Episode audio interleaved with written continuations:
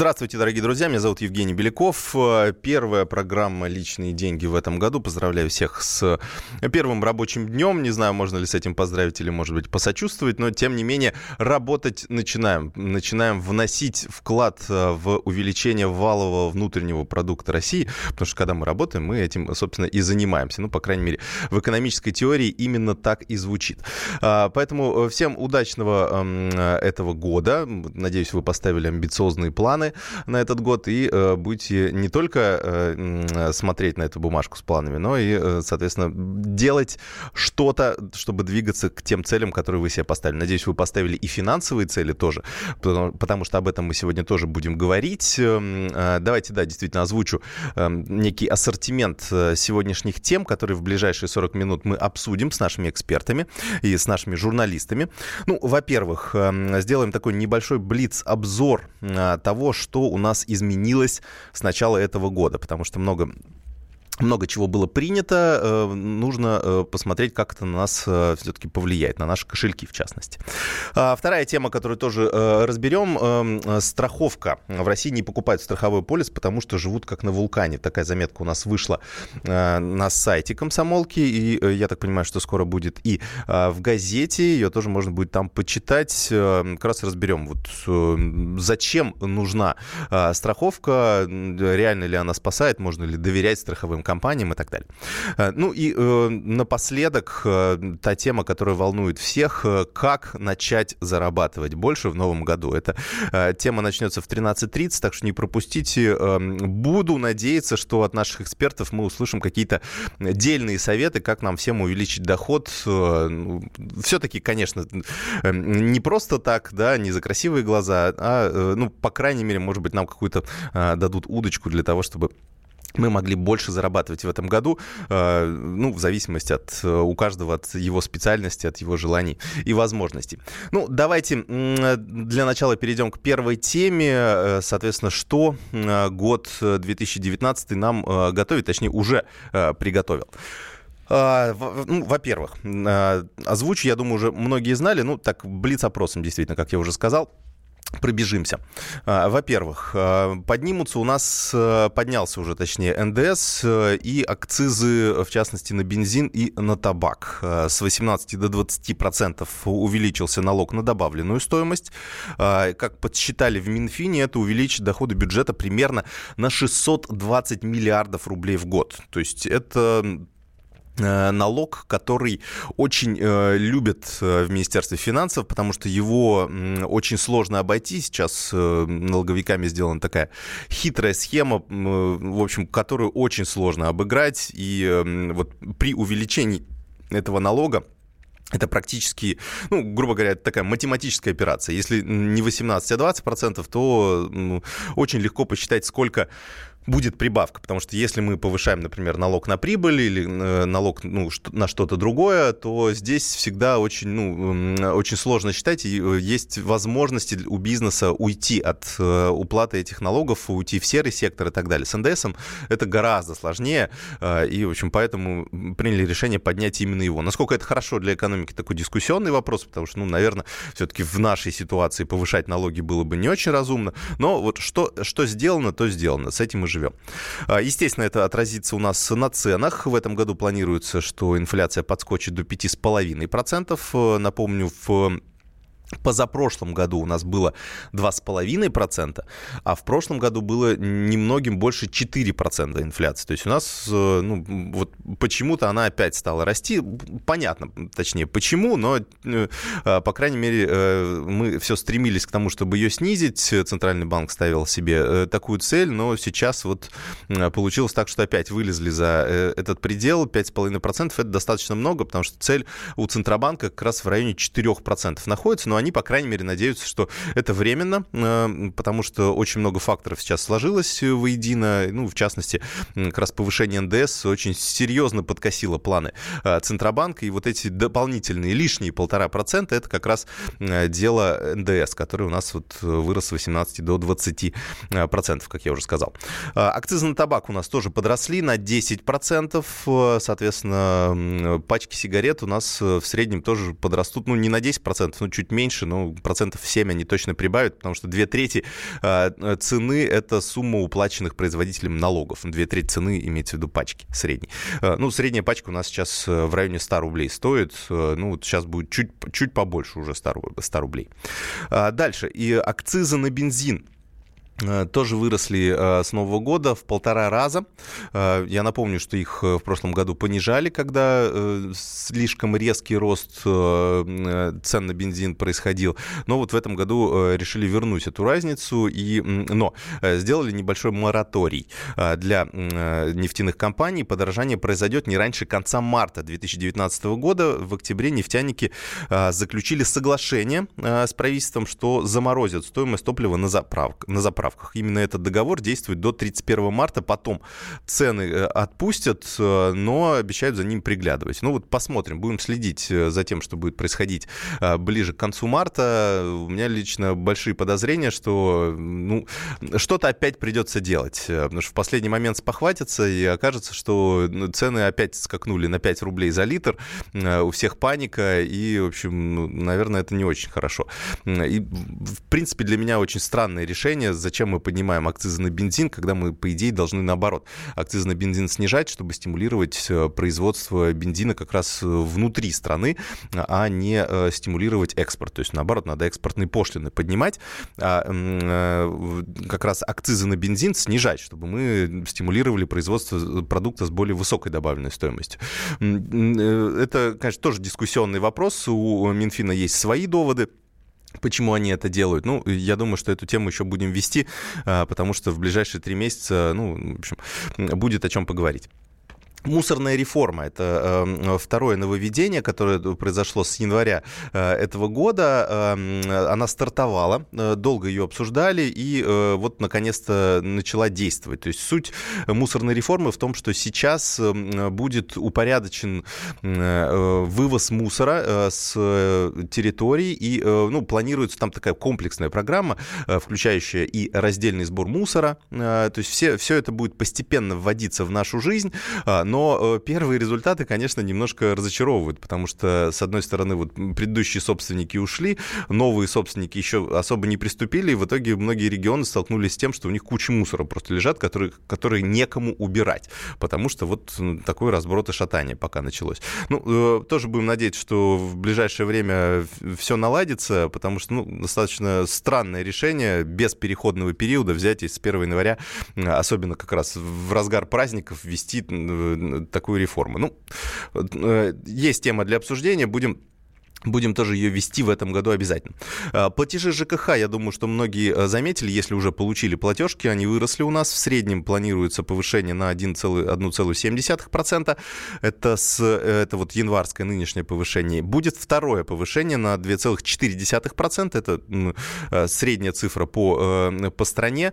И в целом у нас повышение будет ну, чуть больше 4% за год. То есть, ну, сделали это специально, потому что у нас раньше с июля, насколько, насколько мы помним, э, повышение э, э, платежей по ЖКХ происходило, то теперь разбили на два раза, потому что компаниям в сфере ЖКХ им тоже повышают НДС с января, а при этом они не могут повысить стоимость своих услуг. Поэтому им пошли навстречу, сделали небольшое повышение в начале года, то есть разбили его на два раза.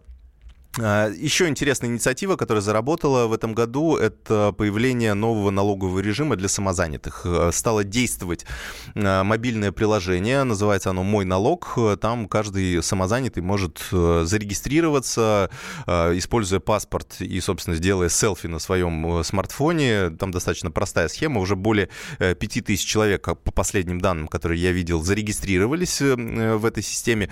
И, собственно, после этого можно, грубо говоря, продавать продавать какие-то товары, оказывать кому-то какие-то услуги и самостоятельно вносить, сколько денег вы получили, и потом э, налоговая будет э, вычитать эти деньги э, с вашего банковского счета, с той карты, которую вы привяжете э, в этом приложении. Так что э, очень удобная система, нигде не надо регистрироваться, по крайней мере, это очень удобно. Ну, э, э, это практически все э, нововведения, которые с января, ну, еще одну расскажу чуть позже. Личные деньги. Родные перестали узнавать вас? Коллеги не уважают? Голова идет кругом. Хотите поговорить об этом? В эфире радио «Комсомольская правда» психолог Сергей Аракелян подскажет, как решить любую проблему. Ведь нерешаемых проблем нет.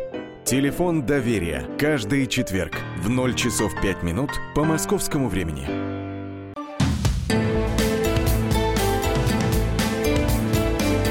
Личные деньги. Продолжаем наш эфир, дорогие друзья. Э, буквально несколько минут еще уделю тому, что расскажу, что изменилось у нас э, с января этого года. А следующая тема, по которой я хочу вашей э, интерактивности, это тема страховых полисов. Напишите, пожалуйста, по номеру WhatsApp и Viber, есть ли у вас страховой полис и какой он. Ну, давайте ОСАГО не будем брать в расчет, потому что это все-таки обязательный вид страхования. Ну, вот если что-то помимо ОСАГО, да, если вы автолюбитель, или или даже если вы не автолюбитель, что у вас, э, что из э, страхов, страховых полисов у вас э, есть, и вы лично пошли и купили, а, потому что вот захотели иметь какую-то защиту и так далее. А, напишите, пожалуйста, по номеру WhatsApp и Viber 8967 200 ровно 9702, 8967 200 ровно 9702. А, ну, если у вас нет страховых полисов, то, соответственно, почему вы сделали тоже такой выбор, почему, например, их не покупаете? Может, не доверяете доверяете страховым компаниям или что-то другое. Тоже можете написать 8967 200 ровно 9702. А, чуть позже свяжемся с нашим корреспондентом Александрой Козловой, которая сделала большое исследование на эту тему. А, сейчас закончу с январскими э, темами, то есть тем, что у нас изменилось, э, буквально тоже э, в качестве блица. Э, пенсионная реформа у нас началась, ну, я думаю, все, кто так или иначе к этому эм, э, относится, они понимают, да, что у нас э, теперь пенсионный возраст выше. Мы долго об этом говорили э, в течение прошлого года. С января это пенсионное, новое пенсионное законодательство вступило в силу, и в ближайшие 10 лет у нас пенсионный возраст будет плавно увеличиваться для женщин с 55 до 60 лет, а для мужчин с 60 до 65 лет. А, первыми уже есть люди, которых эта пенсионная реформа затронула. Это мужчины 59 года рождения рождения эм, и э, женщины 64 э, года рождения. Им предусмотрели скидку, то есть э, по-хорошему, то есть если бы, если бы вводилась без каких-либо дополнительных бонусов эта система, то они бы вот январь бы наступил, они по идее, например, да, эм, если мужчине исполняется 60 лет в январе этого года, то он по новым правилам он должен был бы выйти на пенсию только через год в возрасте 61 года. Но теперь он может сделать это на полгода раньше, то есть в июле июле 2019, то есть вот этого э, года. Э, получается, не год еще дополнительно, работать, а э, полгода. Ну и те же правила действуют для слабого пола, то же самое. Если, например, женщине исполняется 55 лет в октябре 2019, то на пенсию она сможет уйти в апреле 2020 года. То есть тоже на полгода раньше новых правил. Ну, в любом случае, все уточнения можно сделать в пенсионном фонде. Ну, а для нынешних пенсионеров хорошие новости в том, что с января теперь у нас э, будут повышать пенсию, и она выросла вот в этом году на 7%. Э, Это сообщили в пенсионном фонде. Я так понимаю, что многие пенсионеры уже получили пенсии э, с повышением. Это примерно 1000 рублей, если сравнивать какие-то э, средние величины. Ну, давайте перейдем к другой теме, к страховым полисам. Александр Козлов, корреспондент отдела экономики комсомолки, у нас на связи. Александра, добрый день. Добрый день. А, вопрос. Я буквально ознакомился так по диагонали с этой статьей. В России не покупают страховой полис, потому что живут как на вулкане. Так она называется. Вышла на сайте комсомолки в разделе «Экономика». А, у нас действительно... Вот, можно ли привести какие-то примеры э, с, может быть, с развитыми странами с, и с Россией? То есть э, у нас совсем не покупают страховые полисы, да? То есть вот, вот для сравнения. Нет, ну естественно, э, естественно, если сравнивать, например, э, один из самых развитых страховых э, рынков это рынок э, в Соединенных Штатах Америки. Э, и там э, страховых полисов, э, особенно страхование жизни, э, в принципе, больше, чем э, число жителей в этой стране. А То как, есть, у них, у них рынок... несколько жизней, что ли? А, они, э, нет, включая, включая мигрантов, включая людей, которые туда приезжают там на э, временное место жительства, они тоже покупают. В общем, э, рынок э, страхования услуг там э, развит э, просто колоссально. В России, для сравнения, э, полис э, страхования жизни э, имеют, по данным опросов, 3-4% жителей. Конечно, самое популярная, самый популярный вид страхования, ну, это ОСАГО, ну, потому что он, собственно, обязательный, да. на втором месте идет ДМС, по данным опросов, там имеют порядка 15% э, жителей, то есть каждый шестой, каждый седьмой, но э, во многом это за счет э, работодателей, да, которые uh-huh, uh-huh. А, таким образом привлекают а, в свои а, в свою. А, а что значит вот компанию? в России не покупают страховой полис, потому что живут как на вулкане? То есть э, здесь же наоборот, если ты живешь на вулкане, как раз наоборот страховка нужна. А, да, смотрите, а, ну здесь эта фраза она относится а, по большей степени к страхованию жизни. А, я сейчас объясню э, эту мысль. Э, смотрите, когда говорят, что когда сравнивают страховые рынки, например, в США и в России, естественно, не в нашу пользу, да, говорят о том, что э, страхование рисков просто не характерно для нашего менталитета. Uh-huh. Но мы такие оптимистичные, мы такие беспечные, у нас все э, авось э, пронесет. Чисто, uh-huh. да, авось пронесет и так далее и тому подобное. Это верно лишь отчасти. Действительно, у нас есть такая черта национального характера, но даже данные социологических опросов показывают, что она появилась, она зафиксирована не так давно, а именно э, с появлением э, новой системы нового экономического и политического строя после развала э, Советского Союза. Дело в том, что в СССР, в СССР э, действовал, был один из самых крупных и самых развитых рынков страхования. У нас была компания Госстрах. А, ну все предлагала... в обязательном порядке, видимо, страховались. Нет, она просто предлагала такие дешевые и популярные услуги, что ими э, пользовалось порядка 80 миллионов человек. Но когда э, система старая сломалась, все мы помним 91 год, с гиперинфляцией, когда люди потеряли все свои накопления, в том числе не только депозиты в банках, но и накопления по накопительному страхованию, а, жизни, понятно. которые использовали очень-очень большой миллионы людей, очень большой процент людей. И э, в головах у людей и в головах у детей этих людей, то есть на многие uh-huh. поколения зафиксировалась мысль, что э, страхование это ненадежно. Uh-huh. Страхование э, да, мысль понятна, да, Александр, было...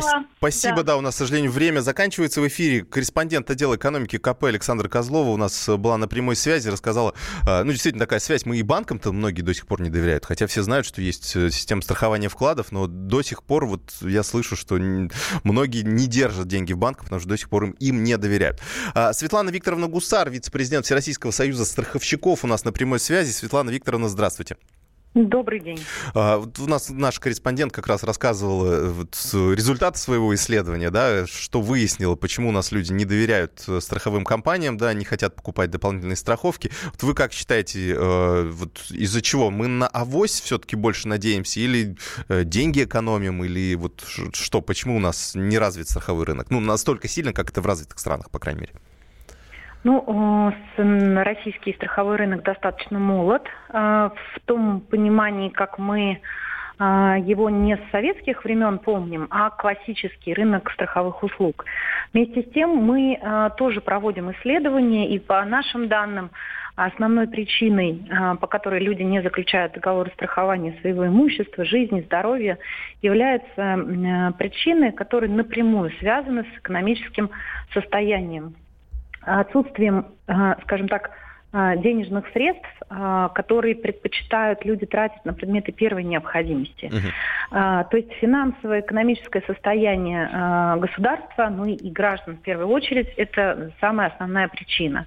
Вторая причина, которая, по нашему мнению, это низкая финансовая грамотность населения, которая действительно не понимает в полной мере, какие гарантии дает им заключение договора страхования и э, что, затратив сравнительно небольшие денежные средства, они имеют возможность при возникновении какой-то чрезвычайной ситуации компенсировать себе весь э, материальный ущерб. Э, конечно, вызывает обеспокоенность в первую очередь то, что люди не страхуют свое имущество. Uh-huh, а, почему-то uh-huh. с советских времен у нас закрепилось, что государство нам поможет. Uh-huh. А, во, многих, uh-huh. во многих странах есть специальные оговорки, а, которые включаются в договоры купли-продажи, например, квартир или uh-huh, жилых uh-huh. домов, где напрямую прописано, что государство снимает с себя ответственность и за то имущество, которое приобретается по этому договору. А, понятно. Мы... Светлана Викторовна, да, угу. спасибо вам большое. У нас, к сожалению, время в эфире заканчивается. Спасибо, что объяснили причины. Светлана Викторовна Бусар, вице-президент Всероссийского союза страховщиков, была у нас на прямой связи. Зачитываю ваши сообщения. Политологанатом нам пишет, не выплаты, вот в чем причина, почему мы а, не страхуем. А, у меня страховка жизни и жилья только потому, что это было условием рефинансирования ипотеки. Нет денег на страховку Эм, а, соответственно, страхование жизни и здоровья есть у одного из наших слушателей. Страховка на кредит, но, наверное, тоже не совсем добровольная. Кредит без нее не дали бы. Нет свободных денег, это еще раз. Эм, э, и эм, еще один из э, наших слушателей э, приобретал каско дорогое, но так спокойнее. Ну, вернемся к следующей нашей теме буквально через пару минут. Личные деньги. Значит, это тебя зовут Гаф. Меня. Не годится котенку иметь такое имя. А какое имя годится иметь котенку? Как назвать, чем кормить и с кем оставить во время отпуска? День открытых зверей на радио «Комсомольская правда» каждую субботу 17.05 по Москве в эфире «Вот такая зверушка». Самая живая программа про братьев наших меньших. Советы ветеринара Ильи Середы. Не пропустите.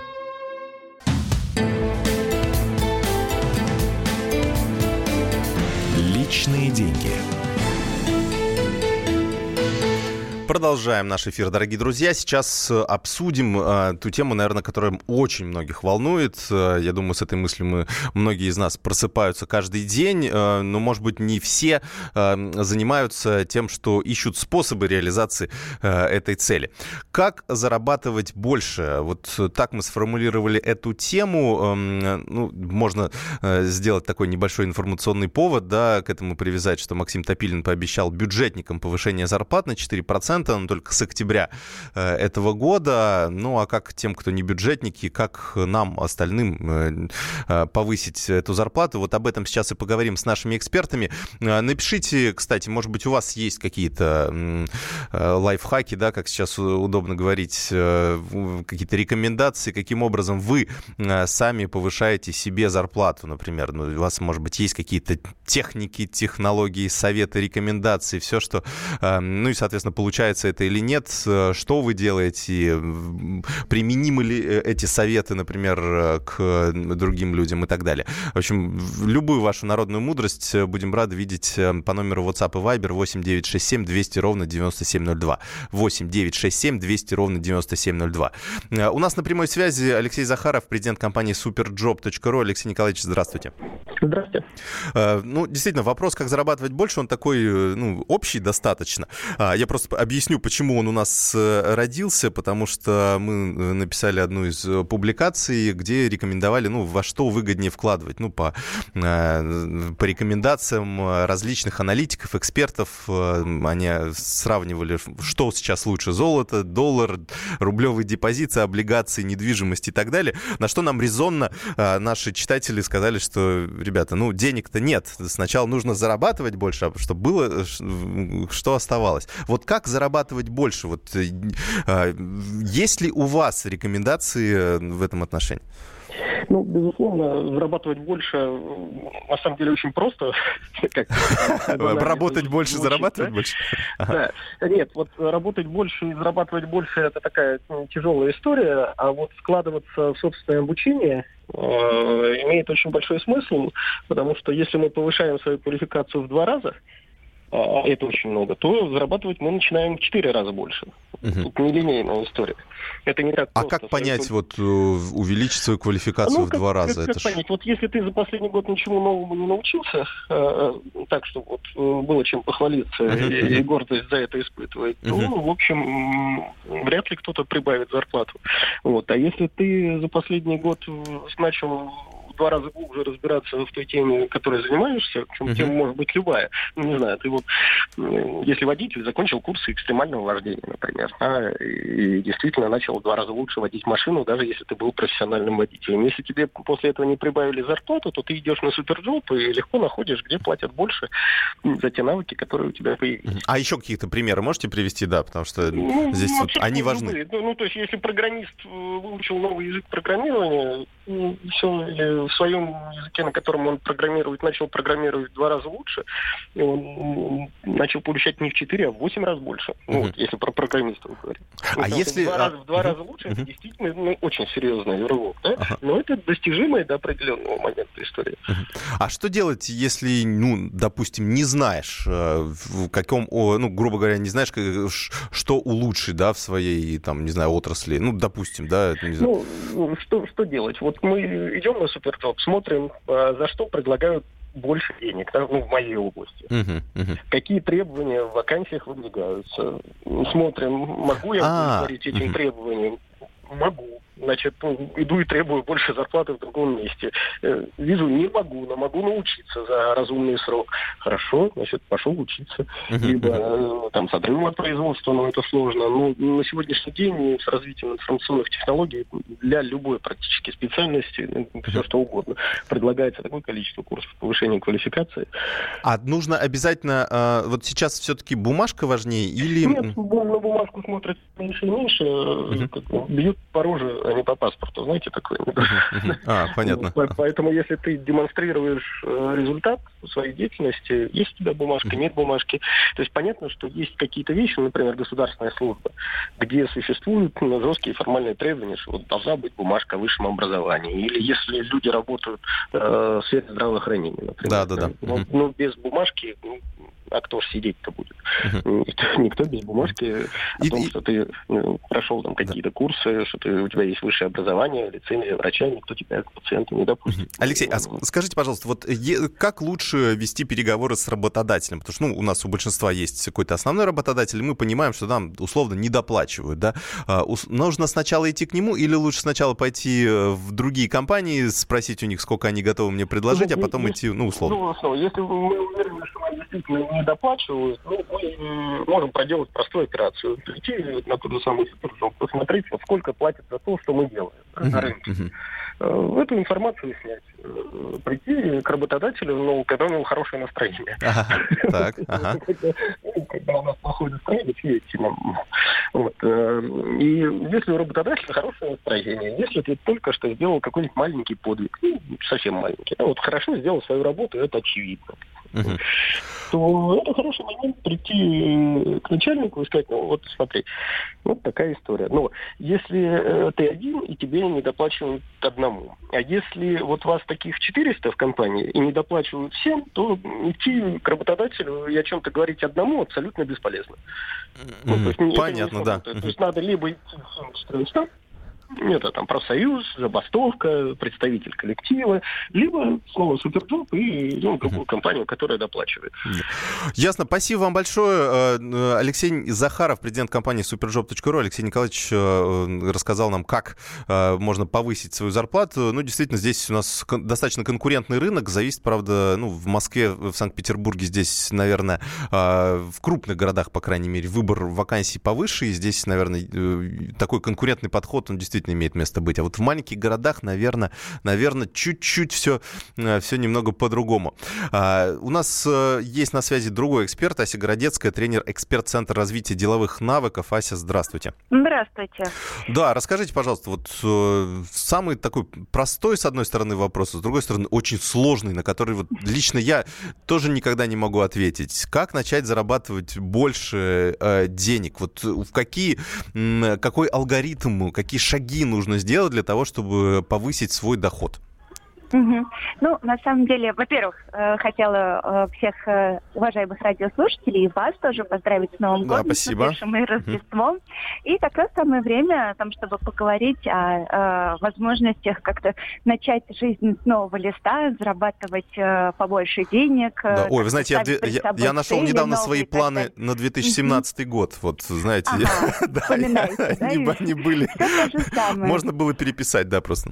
Ну, смотрите, на самом деле, э, конечно же, э, если говорить ну, практически о любом человеке, очень короткий ответ на этот вопрос. Больше работать, тогда будете больше денег получать. Но э, на самом деле, э, значит, э, если вот по-серьезному, допустим, рассмотрим пример, э, человек получает зарплату, и вот он говорит, я хочу получать больше денег. Мгм. Давайте посмотрим, что такое зарплата вообще, за что э, работодатель платит своему сотруднику зарплату. Э, за две вещи. Он ему платит деньги за то, что он что-то знает и что-то умеет делать. Мгм. И это все укладывается в парадигму той до- должности, должностных обязанностях, которые есть у э, конкретного э, человека, у сотрудника. И эти должностные обязанности имеют какую-то определенную рыночную стоимость. да. На рынке столько стоят вот эти знания и эти навыки. И э, вас взяли на работу на эту должность, потому что вы э, ну, как-то соответствуете этой, э, этим должностным требованиям. Мгм. Вот, соответственно, вот вы выполняете эти свои должностные обязанности, и, э, конечно же, у вас есть желание получать больше.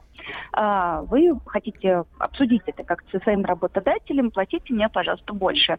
И вот э, смысл именно в этом. То, что э, для того, чтобы больше получать в рамках своих должностных обязанностей, нужно как-то эти должностные обязанности изменить. Мгм. Да, никакой работодатель не будет вам за ту же самую работу платить больше. да, он будет платить столько, сколько эта работа стоит на рынке, как я уже сказала. Ну да, ну или если Поэтому- они очень сильно зависят от этого сотрудника, например. Ну, это, его это уход редкие там. случаи, Мгм. да, какая-то звезда, которая действительно, вот именно только он, а никто другой, или она там, мгм. действительно, да, бывают такие. И то в, каких-то, э, в рамках э, приличий, понимаете, потому что э, это тоже не- неправильная тактика. Да, да, да. Именно поэтому, да, вот, а то я уволюсь. Но в конце концов, шантаж никогда ни к чему хорошему не приводил. А если мы вот Итак. рассмотрим не зарплату, то есть понятно, что мы уже обсуждали просто этот вопрос, повышение зарплаты, увеличение ответственности там и так далее. Да, а да, а да, вот вот если в, других сферах-то посмотреть, вот как э, увеличить свой доход, например, какой-то дополнительный источник дохода найти и так далее, вот может есть они где-то?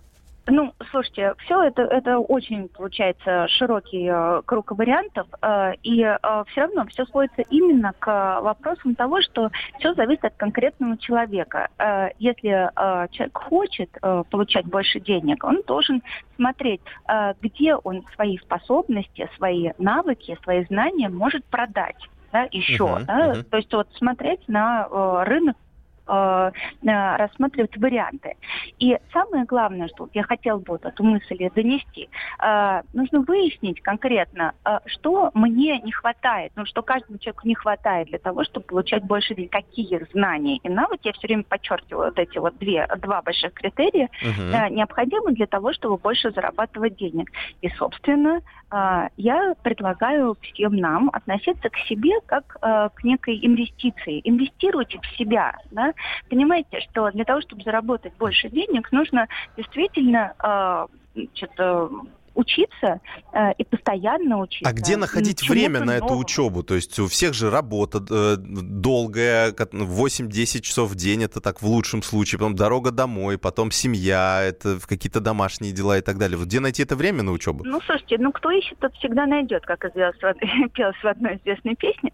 Э, Это действительно так. Э, Человек способен на очень многое. И тот, кто хочет, он действительно находит это время. Тем более, что э, возможностей вот именно такого оптимального обучения сейчас огромное количество. Ведь и это бесплатное обучение, всевозможные дистанционные курсы, э, там, какие-то онлайн-программы, все что угодно. Даже там известные э, хорошие вузы, высшие школы экономики, например, предлагают отличные совершенно программы, и они, поверьте, абсолютно бесплатные. Мгм. Главное, что называется, желание, да, если уж там мы говорим э, и западные университеты, известные, тот же Гарвард, представьте себе, тоже у них огромное огромное количество всяких разных программ, которые можно получить вот дистанционным uh-huh. образом, например. Да? Вот, да. поэтому было бы желание, что называется. Понятно. Спасибо вам большое, mm. Ася Городецкая, тренер-эксперт Центра развития деловых навыков, была у нас на прямой связи. А, есть некоторые ваши сообщения. Я таксист в Бийске, могу повысить свой доход только увеличением рабочего дня, потому что агрегаторы демпингуют. Желаю вам в этом году, может быть, в ближайшее время найти тот источник дохода, который вы будете развивать и растить. Увидимся, услышимся в следующих эфирах. Личные деньги. Будьте всегда в курсе событий. Установите на свой смартфон приложение «Радио Комсомольская правда». Слушайте в любой точке мира. Актуальные новости, эксклюзивные интервью, профессиональные комментарии. Доступны версии для iOS и Android. «Радио Комсомольская правда». В вашем мобильном.